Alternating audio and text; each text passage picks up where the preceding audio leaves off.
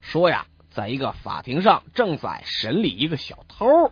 嗯，肃静，嗯，肃静。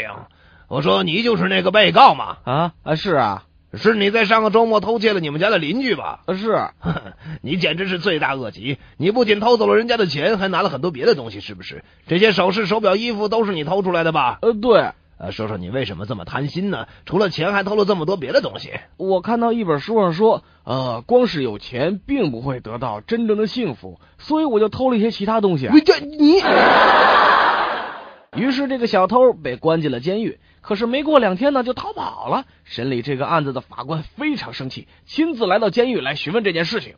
嗯，三十八号犯人是怎么逃跑的？哎，他，哎他他哎他把监狱门打开了。怎么可能呢？凭他的力量能撬开这么厚的门吗？呃，不不是，呃他他他有钥匙。啊你们这些笨蛋，他是怎么偷到钥匙的呢？呃，长官，呃他他没偷，他是在和我们玩牌的时候吧，他他赢的。